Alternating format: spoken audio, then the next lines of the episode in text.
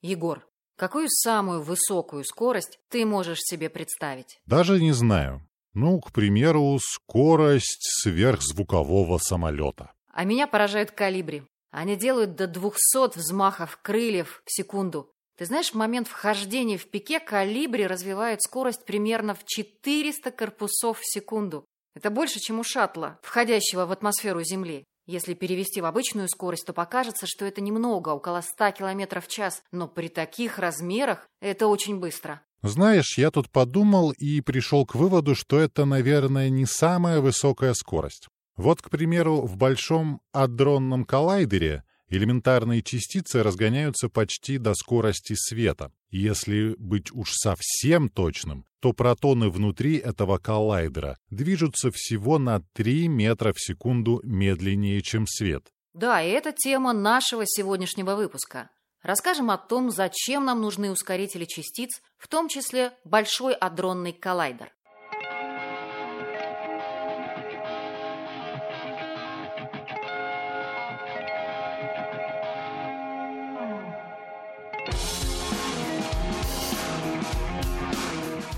Всем привет! Это подкаст «Объект А», цикл истории о том, как атомные технологии прочно вошли в нашу жизнь и стали ее частью.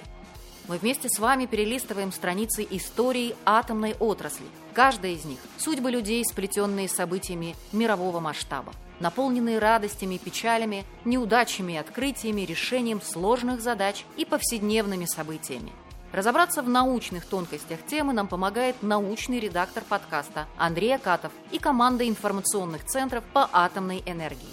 Меня зовут Егор Банишевский. А я Светлана Занько. Итак, друзья, во-первых, ускорители частиц – это важнейшие экспериментальные установки в современной науке. Физикам ускорители позволяют понять фундаментальные свойства материи, исследовать свойства и строение элементарных частиц. Каждые три года исследования на ускорителях отмечались Нобелевской премией по физике. Сейчас в мире действует более 30 тысяч ускорителей различных типов, но только малая часть из них используется в научных целях. 99% ускорителей — это так называемые рабочие лошадки, с невысокими энергиями частиц, которые применяются для производства радионуклидов и радиофармацевтических препаратов, ионной имплантации и литографии, обработки и дефектоскопии материалов, лечения злокачественных опухолей, ну и, конечно же, контроля габаритных грузов. Добавим еще стерилизацию продуктов питания и медицинских изделий, радиационную полимеризацию и вулканизацию, очистку сточных вод, выбросов газов, производство пенополиэтилена и нанопорошков, облучение кабелей и полиэтиленовой ленты. Радиационные технологии с использованием ускорителей давно и прочно вошли в нашу жизнь. Немного расшифрую. Радиационная полимеризация и вулканизация делает резиновые каучуковые изделия, например, шины или оболочки кабеля, более прочными, термоустойчивыми, износостойкими а полиэтилен при определенной дозе гамма-облучения переходит в неплавкое состояние и выдерживает температуру в 300 градусов Цельсия. По сути, воздействие радиации помогает получить материалы с новыми свойствами. Ну а теперь расскажем, что такое, собственно, ускорители. Это устройства, которые с помощью электрических полей увеличивают энергию заряженных частиц – электронов, протонов и ионов а с помощью магнитных полей формируют и направляют пучки этих частиц. Другими словами, разгоняют частицы в заданном направлении до почти космических скоростей. Современные ускорители могут придать частицам энергию до 6,5 тераэлектрон-вольт. Это рекорд большого адронного коллайдера. Один ТЭФ тераэлектрон-вольт приблизительно равен кинетической энергии летящего комара или энергии, выделяющейся при падении маленькой капли воды диаметром в 1 мм и массой около половины миллиграмма с высоты 3 сантиметров. Кажется, что это немного, но, как всегда, есть одно «но». Энергия, которой обладает каждый протон при столкновении, действительно эквивалентна энергии летящего комара, но сконцентрированный в шарике, радиус которого в миллион миллионов раз меньше размера этого комара. А это совершенно меняет дело. Пучки ускоренных частиц потребовались еще 100 лет назад, в 1920-х, и необходимы они были для исследования строения атомного ядра. Сначала появились схемы ускорения частиц в электрическом поле высокого напряжения. В 1929 году американский физик Роберт Ван де Грааф построил электростатический генератор, а в 1932 английские физики Джон Кокрофт и Эрнест Уолтон из лаборатории Резерфорда разработали каскадный генератор. Это позволило в 1932 впервые осуществить ядерную реакцию, возбуждаемую ускоренными частицами, расщеплением ядра лития протонами. Но эти установки могли разогнать частицы только до энергии порядка миллиона электрон-вольт или мегаэлектрон-вольт, МЭФ.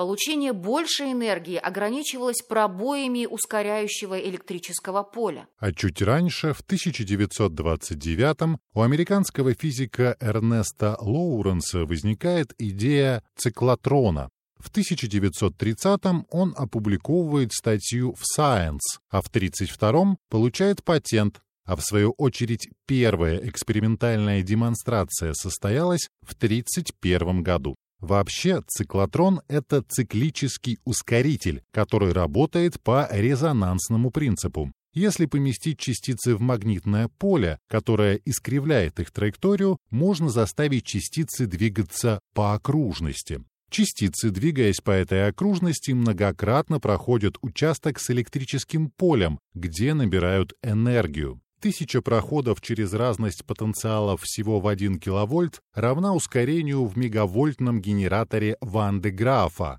В 1939-м Лоуренс за изобретение циклотрона был удостоен Нобелевской премии. Первый в Европе циклотрон был запущен в 1937 году в Радиевом институте в Ленинграде. В 1945 на этой установке был получен в микроколичествах первый советский препарат плутония, необходимый для реализации советского атомного проекта. Но на самом деле была одна проблема. Все циклотроны, которые создали в период с 1930 по 40 годы, имели ограничения по энергии, с ростом энергии скорость частиц становится близкой к скорости света. Масса частиц возрастает, и условия резонанса с ускоряющим полем нарушаются. Такие циклотроны называют классическими. В них поле магнита остается постоянным, и частота ускоряющего поля также неизменна. После 1944 года случилась ускорительная революция. Советский физик Владимир Векслер и чуть позже американский физик Эдвин Макмиллан открыли механизм автофазировки в резонансных ускорителях. Так появились фазотроны с изменением частоты электрического поля, синхротроны с изменением напряженности магнитного поля и синхрофазотроны – комбинация обоих принципов. А в 50-х годах американские ученые предложили принцип сильной фокусировки, которая смогла существенно повысить технический предел энергии в циклических ускорителях. Ускорители стали строить в виде кольцевых туннелей, внутри которых в вакуумных каналах проходят пучки частиц, формируемые и направляемые многими десятками и даже сотнями, а иногда и тысячами электромагнитов. Не нужно изготавливать один огромный магнит. Установки гораздо компактнее. Фактически нужно сооружать только туннель. И, конечно, необходимы невероятно сложные системы для быстрой синхронизации всех параметров в цикле ускорения. В апреле 1957 в Дубне на синхрофазотроне со слабой фокусировкой энергии пучка протонов была доведена до рекордных по тем временам 10 ГЭФ, гигаэлектрон-вольт. Это было эпохальное событие и для Советского Союза, и для всего мира. Его сравнивали по значимости с запуском первого искусственного спутника Земли. Магнит ускорителя стал самым громадным в мире. Он даже вошел в книгу рекордов Гиннесса. Его масса 36 тысяч тонн. Говорят, что когда синхрофазотрон был построен, руководивший его созданием академик Векслер поднялся на него и произнес ставшую крылатой фразу. Когда мало мыслей, то много железа.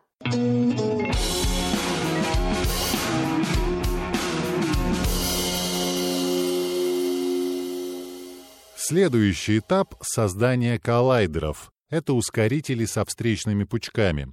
Изначально эту идею высказал в 1943 а запатентовал в 1953 году Рольф Видероа. Однако реализована она была лишь в начале 60-х годов тремя независимыми командами исследователей. Какова же разница между обычными ускорителями и ускорителями на встречных пучках? С одной стороны, все просто, с другой несколько сложно, но я думаю, мы разберемся. В обычных ускорителях поток ускоренных частиц направляется на неподвижную мишень, и значительная доля энергии бомбардирующих частиц расходуется не на взаимодействие, а на ускорение частиц мишени. В ускорителях на встречных пучках мишень состоит из встречного потока частиц, движущихся с такой же скоростью, что и бомбардирующие частицы. В результате даже скромные энергии частиц каждого пучка приводят к огромным эффективным энергиям столкновения. В Новосибирском академгородке коллайдер появился в 60-е годы.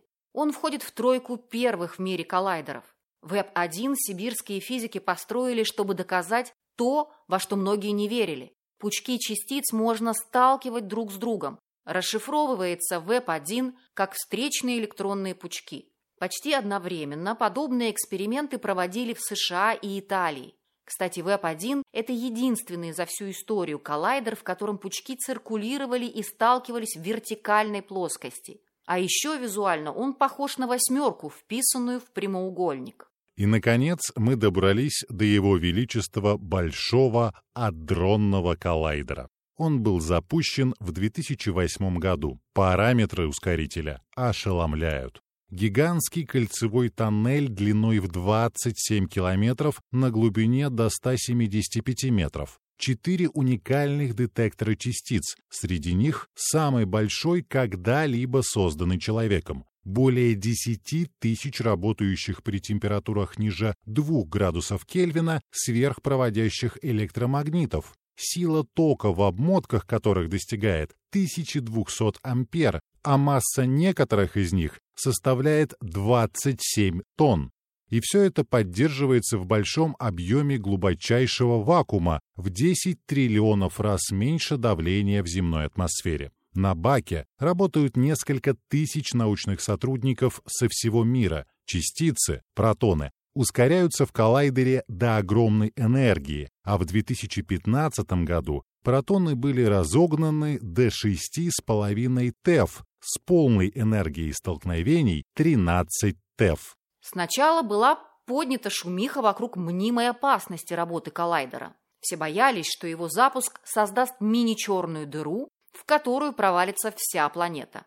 К счастью, этот миф был развеян. Коллайдер работает, а Земля до сих пор на месте. Но намного больше для популярности Бака сделал бозон Хиггса, последняя недостающая частица в современной теории микромира, так называемой стандартной модели. В результате работы коллайдера частица Бога получила экспериментальное подтверждение. Это стало одним из важнейших открытий 21 века, объясняющим существование массы в нашей Вселенной. Надо отметить, что российские ученые внесли значительный вклад в разработку, сооружение, отладку и эксперименты на Большом адронном коллайдере. А одна из улиц на территории ЦЕРНа даже носит имя академика Векслера, открывшего принцип автофазировки. Да, и надо обязательно рассказать о современном российском научном мегапроекте, новом ускорительном комплексе НИКА, который создается на базе Объединенного института ядерных исследований в Дубне. Ученые этого института хотят создать и изучить особое состояние вещества – кварк-глюонную плазму. В этом состоянии наша Вселенная пребывала первые мгновения после Большого взрыва, Параметры создаваемого коллайдера наилучшим образом подходят для исследования фазового перехода в этой плазме, в результате которого появляются привычные для нас протоны и нейтроны. Бак такую задачу решить не может, у него слишком большая энергия для этого.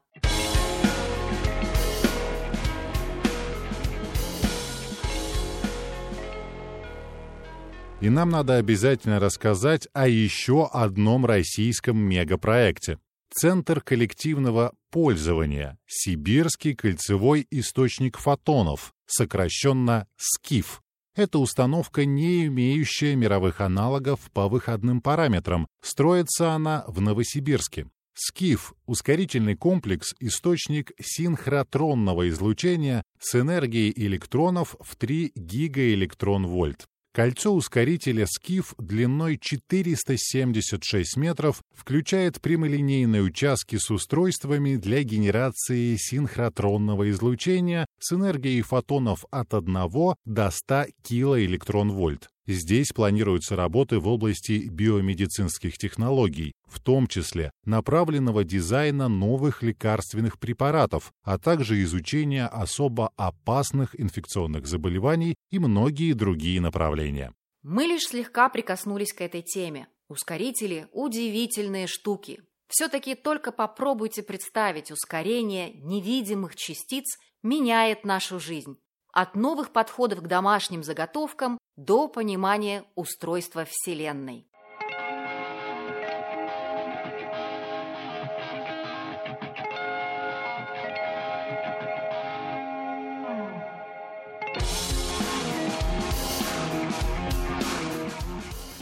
С вами был «Объект А» – подкаст сети информационных центров по атомной энергии. И мы, Егор Банишевский и Светлана Занько.